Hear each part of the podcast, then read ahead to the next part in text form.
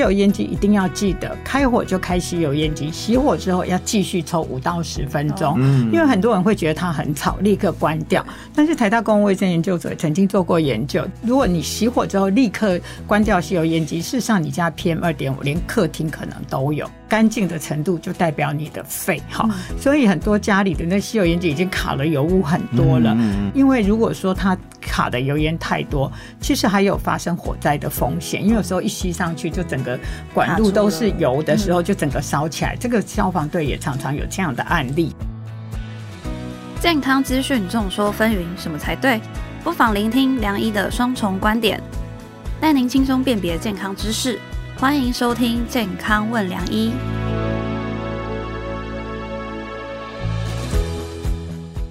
欢迎收听《健康问良医》，我是主持人良医健康网的编辑陈婉欣，在我身旁是客座主持人、医学权威的陈宝仁医师。嗨，大家好，我是宝仁医师。宝仁哥，我问你哦，你觉得以居家空间有毒物质来说，你觉得什么空间最毒？呃，如果照历史的古谚来讲哈。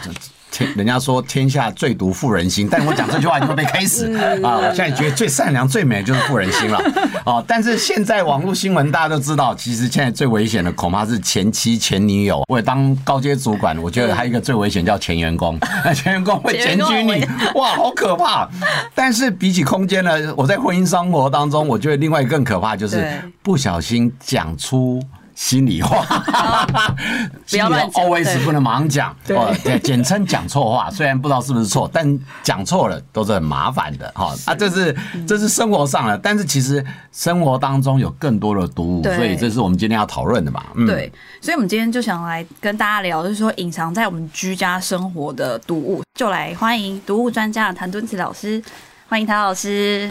两位好，大家好。其实我自己蛮喜欢看那种维持居家整洁或是居家环境的影片。很多人说，就是家里就像镜子嘛，是可以反映一些人的生理或者心理的情况啊。今天这一集就想来，就是一一检视每一个人家的各个环境。首先，我们第一个空间就来聊说餐厅跟厨房。请教谭老师之前，我先想让宝仁哥盲猜一下。我我要被测验就对了。没错，你觉得厨房啊，对身体造成最大危害的是什么东西？最大的危害，我是觉得应该是瓦斯炉那个炒锅，因为炒会有一些油烟。对，我自己猜其实化学洗剂啦，因为想说每天可能也会碰到嘛，皮肤可能直接接触到，所以我们就来请谭老师解答一下这个厨房对我们的健康危害是什么。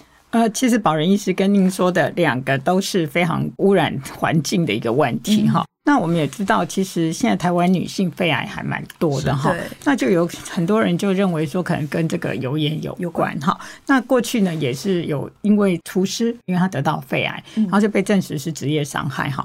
那记得一件事情，在厨房里面尽量不要让这个烟雾四起了哈。所以呢，我建议所有的妈妈呢，最好是用冷锅冷油，然后呢，不要做爆香这个动作哈，因为只要油只要一冒烟，事实上也会产生有毒物。质，然后你再吸进来，其实对身体伤害就是蛮大的哈。那还有呢，现在我觉得应该比较 OK 的，就是大家都有吸油烟机，但是吸油烟机一定要记得，开火就开吸油烟机，熄火之后要继续抽五到十分钟，因为很多人会觉得它很吵，立刻关掉。但是台大公共卫生研究所曾经做过研究，如果你熄火之后立刻关掉吸油烟机，事实上你家 PM 二点五连客厅可能都有。还有呢，吸油烟机大家可能会认为说啊不搞。所以我在开窗户哈，通风。其实呢。接近吸油烟机的地方的窗户不要开，你要开远离吸油烟机的。为什么呢？因为你开了这个旁边的窗户，会影响它的吸力。那最重要还有一点，就是很多人的吸油烟机的那个排烟管没有确实排到外面去，有人就家里全家都得到肺癌。因为林医师他自己有三个姑姑都是肺癌，有一个原因啦，就是因为以前都重男轻女，说女生都要煮饭嘛，他们那时候都是烧那个。那个叫什么，煤就是煤球就煤球哈，所以那个也是非常可怕的。但是如果妈妈是肺癌的话，这个小孩现在好像政府也有一些补助，就是可以做这个免费的这个，哎，就是低剂量的。电脑端层哈。那其实真的要去做，为什么呢？因为我的姑姑他们的小孩就被抓到有这个肺癌，还有呢，这个吸油烟机呢的干净的程度就代表你的肺哈。所以很多家里的那吸油烟机已经卡了油污很多了，一定要清洗哈。现在也有人可以帮你做这个服务，因为这个时候你再用一些环保型的去清，其实很难清干净了哈。你还是就是请人来把它拆掉去清干净，因为如果说它卡的油烟太多，其实还有发生火灾的风险，因为有时候一吸上去就整个管路都是油的时候，就整个烧起来。这个消防队也常常有这样的案例。那刚刚讲到清洁剂哈，因为我在家会放一个空气。侦测器，因为我家在大马路旁边嘛，哈，所以我会放空气那个侦测器，基本上都还不错。可是有一次呢，它就一直叫，一直叫，为什么呢？因为我平常其实不用清洁剂，可是那一天呢，因为我已经一个礼拜没有清洁剂，我就想说，那我把那个炉台擦一擦，结果我才喷了两下，哇，客厅就一直叫了哈。因为这个清洁剂有时候它在喷的时候，它这个烟雾会四起，所以我还是建议各位平常用完它还热热的时候，你马上擦。这样子呢就会很干净。那如果你要用清洁剂的时候，记得把窗户打开通风之外，还有呢，清洁剂不要由下往上喷，一定要由上往下喷。好，为什么你由下往上，它一吹你就吸进去了？所以你要由上往下喷，这样子呢就会比较安全。那因为现在疫情的关系，用很多漂白水。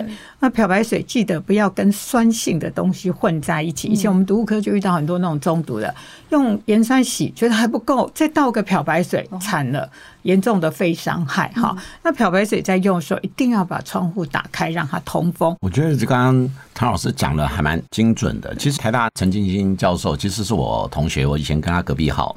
那他那本书哇，很畅销啊！我最近把它整个念完了，我们就很了解。其实台湾真的女性的癌症，一方面是基因，二方面空屋，但一方面是厨房。不过这句话我是讲给年纪大一点的，因为据我的了解，现在二三十岁不太下厨房啊。他以后的风险当然会低一点。那刚刚老师讲，其实包含及时的清洁，甚至抽油烟机的时间要长一点，甚至我我刚刚听到老师一个很好的概念。嗯。善用科技产品，它是有现实生活上的需要。除了科技产品之外呢，我顺便再提一下，你知道现在在网络论坛评估一个好男人的标准配备，就是要给老婆买一台洗碗机。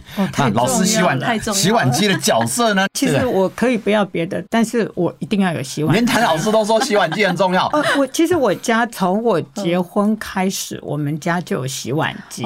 因为碗啊、筷子都是接触你嘴巴的东西嘛，哈，所以我觉得这个一定要干净。很多人会觉得它好像比较费水，其实不会，因为你把所有的碗啊、锅子都可以一起放进去，然后你其实买的容量，呃，一般他们会建议说啊，你几个人买多大？那因为我是所有的东西都要进去里面洗，所以我是买比较大的，哈。其实对省水上还有清洁剂上，它会用的比较少。那现在还有一个我觉得还不错，就是一种细胶做的刮板，你。可以先把那个油先刮掉，其实就已经很干净，再放下去洗。那我其实也不大放亮光剂，因为其实基本上我觉得你只要它洗完之后，你把门拉开，让那个水汽散掉之后，我觉得也不大需要放亮光剂。那基本上台北市的水不需要软化盐呐，所以我觉得在清洁剂的使用上反而也是很省的。讲完厨房，那我们接下来想进到浴室。那其实我们自己身上洗的沐浴乳啊，或者是那种洗发精，是不是真的不要有香味？不要有香精的会比较好。其实，在国外有一个研究啦，哈，就是说小孩子不要把它弄得香喷喷的，对，因为他说这样长大之后性别认同可能会有一些障碍哈。啊，我对性别认同很尊重，但是呢，坦白讲，所以我家因为是两个儿子嘛，好，那所以呢，我们从小在给他们挑选这个沐浴用品的时候，我们就是以无香味为重。那其实有时候你去买的时候，不晓得它还有没有香味，好，所以有时候我们买回来就会。哎，洗完澡打开门，如果三分钟香味还是很重的话。那我们下次可能就不买这个牌子了。可是我现在发现哦，其实现在厂商就会帮你做很多这样的工作哈。你去买的时候，他就告诉你无香精、无色素。好，那我就直接买这个就可以了。但是因为是疫情的关系啦，我都会要提醒一件事情。其实我最怕在浴室里面是什么呢？就是一个杯子，全家的牙刷插在一起。嗯，我觉得这很可怕。我觉得因为你很容易碰触到。那我们也知道，像幽门螺旋杆菌。它很容易致胃癌，但有的家里有一个有，可能其他人也会有，所以呢，我觉得现在很多那个什么几十元好物有没有？它其实牙刷是可以单个卡的，你那个牙刷架要记得一件事，因为我看到很多人的牙刷架都发霉哈，你一定要记得不要有一个盖子，然后是可以四面通风的，这样才不会长霉。因为长霉之后呢，我们就要担心黄曲毒素，所以浴室也会有黄曲毒素。哦浴室很容易长霉吧？有没有都有个霉斑？对。那我们知道这个霉是会飞的。那过去曾经有一个英国的一个很漂亮的女模，然后她搬到一个古堡去之后，就是掉发啦，然后皮肤长者，后来就后来最后还是得癌症。那为什么呢？因为就是那个古堡就太潮湿了，长满了这些霉菌的关系。我以前没有想到这个事情，就是牙刷有幽门杆菌会导致这个感染的情形。其实浴室大家比较会注意，因为它容易湿，容易发霉。那客厅呢，或者主卧室呢，有没有什么隐藏版地雷，大家要小心的？其实一定要提醒一件事情，现在很多电线嘛，哈，但是电线后面呢，很长是没有清的，积了很多灰尘，哈。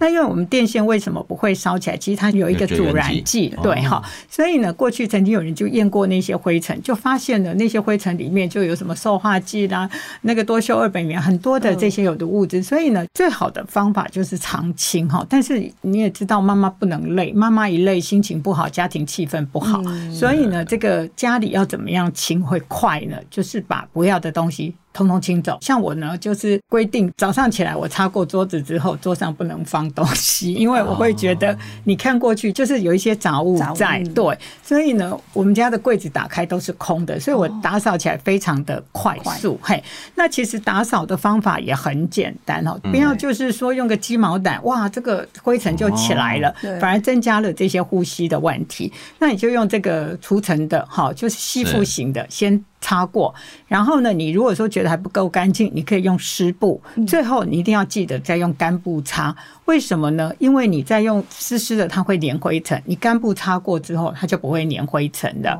那客厅我要提醒一个，就是冷气的滤网。过去曾经有人研究，就说你那冷气滤网没有清，一开了之后，室内的细菌病毒会上升将近四成左右。很多人一打开冷气就哈啾哈啾，其实不是冷，是那个脏污的关系。刚刚讲完客厅嘛，那到底房间会不会也有这些问题？因为我的房间很简单哦，所以我会觉得说最。重要就是湿度的问题，好。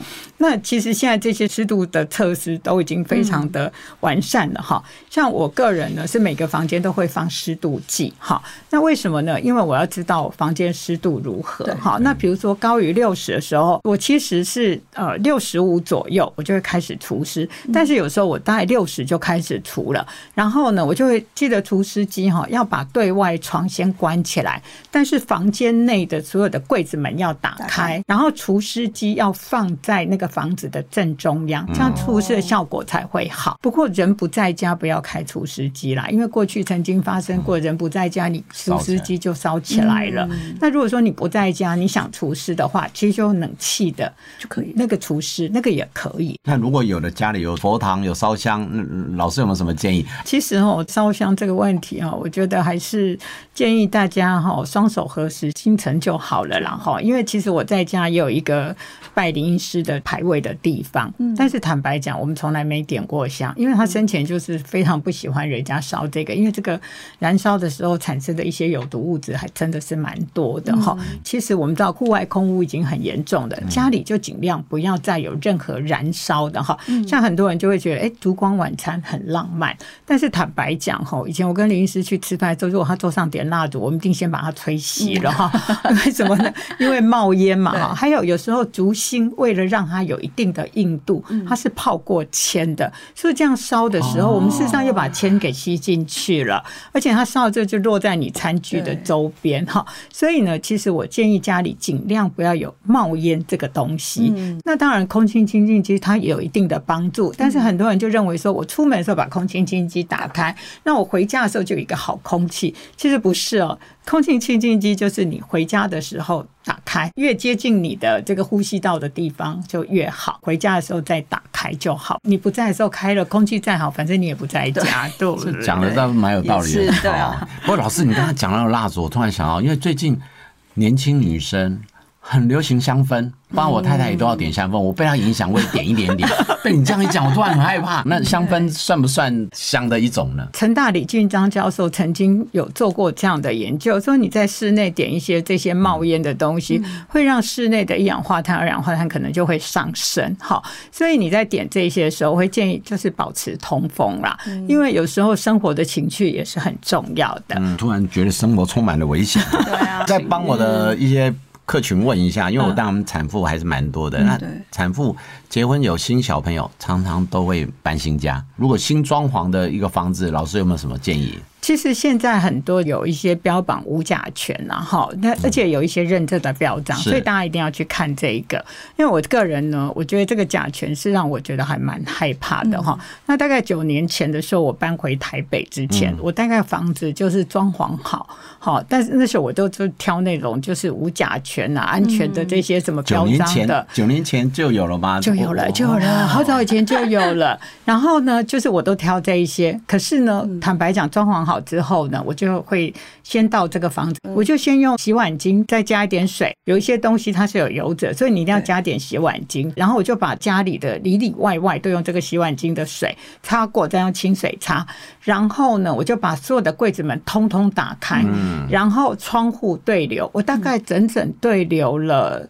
三四个月之后再搬进去，嗯，因为为什么我这么害怕这个东西呢？以前我舅妈呢买了一栋房子，哈，在台北是一个很好的地点，然后呢，他就他的他因为我舅妈很懂得装潢哈，他就邀请我们去看，就我们一进去呢就开始泪流满面，然后呢，我舅妈呢就就说啊，你不要这么感动啦，你这么对啊，为我们这么高兴。我说不是，是因为里面的有机化合物啊，还有甲醛哈，那其实这个对我们人体是有。有伤害的，过去最后发现有人就住进去这种房子之后，就后来就得到血癌的案例。所以我还是建议，在这个材质你可以挑的时候，你就这么做。然后再来呢，你可以就是这个用肥皂水擦过、清水擦过之后，然后保持通风，然后不要急着住进去，让它通风一阵子之后完全散掉了，你再进去。尤其小 baby 啦，我觉得如果生下来，我们真的要特别注意。嗯，其实有时候哈。老实讲，入老房子，啊，你之前没交代，他的家具，因为你要从上游家具叫无甲基，对。那如果没有，就老是一个方式。可是有些人急着要住进去，对。那还有一些方法，当然清洗、挥发，让它散发掉。还有一个就是滤纸。某一些绿植，它其实二氧化碳的交换之后呢，其实它会让它散的快一点点。那今天生活上很多的细节，学到很多东西。对，嗯，那我们今天就谢谢谭老师的精彩分享，谢谢两位主持人，也谢谢健康问良医的听众朋友们。喜欢我们的节目内容，欢迎大家下载本集健康问良医，并订阅良医健康网的 YouTube。我们每周五晚上八点会准时播出哦，别错过跟你我有关的健康新知，跟着我们的学新知。保证百毒不侵哦！我们下次见，拜拜。拜。不想错过健康问良医吗？欢迎订阅良医健康网的 YouTube 和 Pocket 商周吧，期待你我在空中相会哦！拜拜。